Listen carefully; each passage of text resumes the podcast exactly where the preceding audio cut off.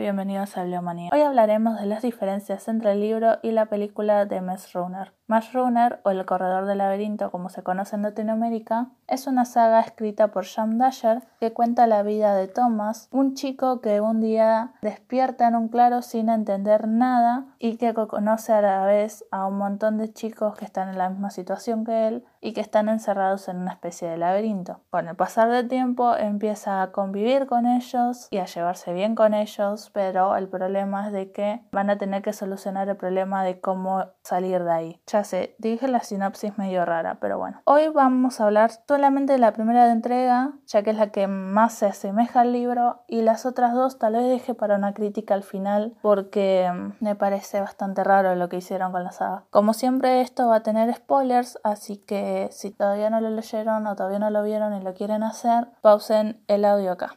Con lo primero que voy a empezar es de que Thomas cuando despierta recuerda pequeñas cosas de su vida anterior, cosa que en la sinopsis dice claramente que él solo recuerda su nombre y en los libros especifica eso. De hecho, la única manera de que vos recuerdes algo era que te pinche un lacerador, que era uno de esos bichos que aparece adentro del laberinto, y era una experiencia bastante fea porque la gente que le pinchaba los laceradores sufría mucho, despertaba con fiebre, estaba muchos días inconsciente y le tenían que suministrar una cura que muchas veces no funcionaba. No era una experiencia muy complaciente, ¿no? También la llegada de Teresa al día siguiente de Thomas es medio rara por el hecho de que en el libro ella queda inconsciente y luego la meten presa por varios días por el hecho de que es algo nuevo en el claro que llega una mujer. Cosa que en la película se lo ve totalmente distinto, ya que no solamente queda inconsciente por unos segundos, sino que Teresa es lo que le ataca a ellos subiendo arriba de una torre o un cosito de madera y empezándole a tirar cosas de ahí.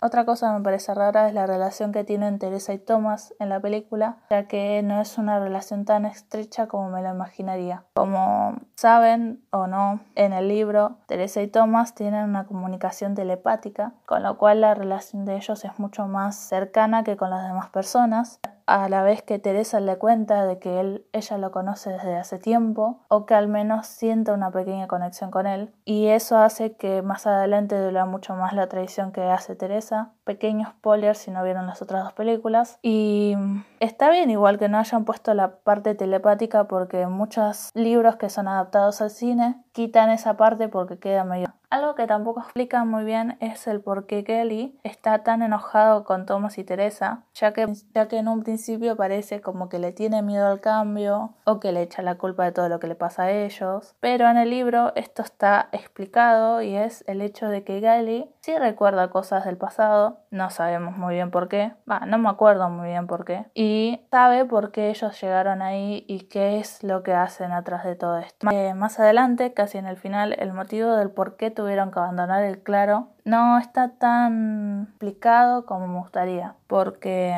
en el libro, después de la llegada de Teresa, el cielo se pone gris y eso impide que crezcan las plantas, cosa, cosa que ellos eran agricultores y sin, el, sin, y sin las plantas que les daban no podían comer muy bien, que digamos, además de que ya le empezaban a... No sé si le quitaban del todo, hace mucho leí este libro chicos, no sé si le quitaban de todo los alimentos o si limitaban la cantidad de alimentos que daban o algo así, pero el hecho de que no tenían tanta comida y que también están impidiendo que hagan más comida comida, así que era medio complicado todo. Aparte de que después está la parte en la que el laberinto no se cierra más y los lacedradores llegan todas las noches y se llevan a una víctima, que en el libro esto está mucho más organizado, en la película lo vi como medio tan como medio rápido y a la vez medio desorganizado, como que de la nada entra, de la nada entran los monstruos, se los llevan, los chicos no entienden nada, están desprotegidos, no tienen cabaña, no tienen nada. Eh,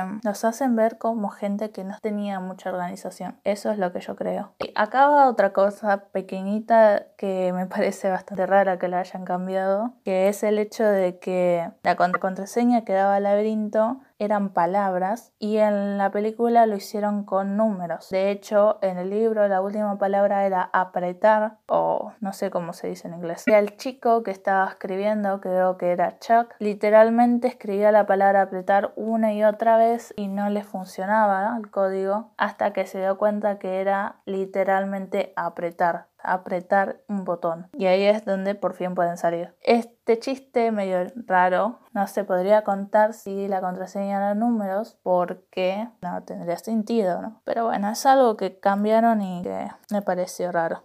Y otra cosa que me pareció muy rara es el hecho de que muestran a Gali muerto, cosa que después lo tuvieron que, no sé, revivir porque en el tercer libro él aparece. En, en el libro nunca se especifica que le tiran una lanza y le clavan y se muere, sino que lo dejan herido, de hecho está vivo antes de que se vayan. No era tan extraño de que él aparezca en el tercer libro. Si bien no vieron, no, si bien no entendieron cómo llegó tan lejos, no era extraño que él siga vivo. Eso es lo que voy. En la película sí parece extraño que él siga vivo. La unión entre la primera y la segunda película también me parece medio rara. Por el hecho de que el, el primer libro, por el hecho de que el primer libro termina yéndose los chicos en un colectivo y al segundo libro empieza con el secuestro del colectivo. En la película, la primera película termina con ellos yéndose en helicóptero y la segunda es ellos en un campo de, en una especie de colegio raro. Así que no estaría cerrando el, el uno y el otro. La idea del primer libro es que te dejas con suspenso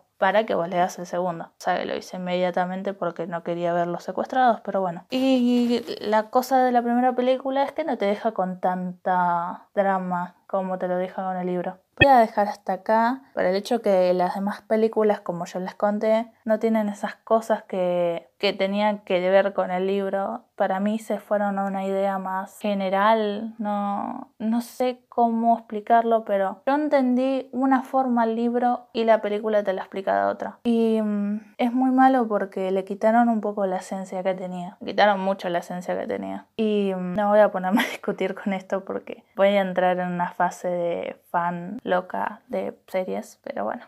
y no voy a explicarlo porque eh, sería contar muchos spoilers y sería contar muchas datas de, del libro que no van mucho al caso y que se me va a hacer larguísimo si lo explico. Aparte de que tal vez no se me entiendan en la mitad de lo que digo, entonces lo voy a dejar hasta acá. Este fue el libro versus película de Max Runner. Seguiré con lo que se llama la recomendación del día. Y, y, bueno, los voy a dejar con la recomendación del día, que es el libro Cuentos de Eva Luna, de la escritora chilena Isabel Allende, publicado en 1989. Relata las historias que escribe una autora de ficción llamada Eva Luna. Este libro contiene 23 relatos, entre ellos una mezcla de, de épocas, una mezcla de personajes bastante interesante. Hay desde relatos de niños, relatos de gente adulta, relatos de personas que existieron hace mucho tiempo y cuenta siempre problemáticas reales en una forma ficcionaria rara. No sé cómo explicarlo bien, pero te deja pensando un poco sobre tu realidad sin quitar el hecho de que es ficción. Este libro me fascinó, lo había encontrado de conciencia y no leí los demás libros de la autora por el hecho de que el único que había leído de la autora, aparte de este, no me pareció tan interesante porque la escritora aparte de ser escritora, es periodista, entonces cuenta muchos relatos, pero a la vez también cuenta muchas cosas em, que a algunas personas no le van mucho el caso. Esa es mi, mi idea. Em, yo leí el otro libro llamado...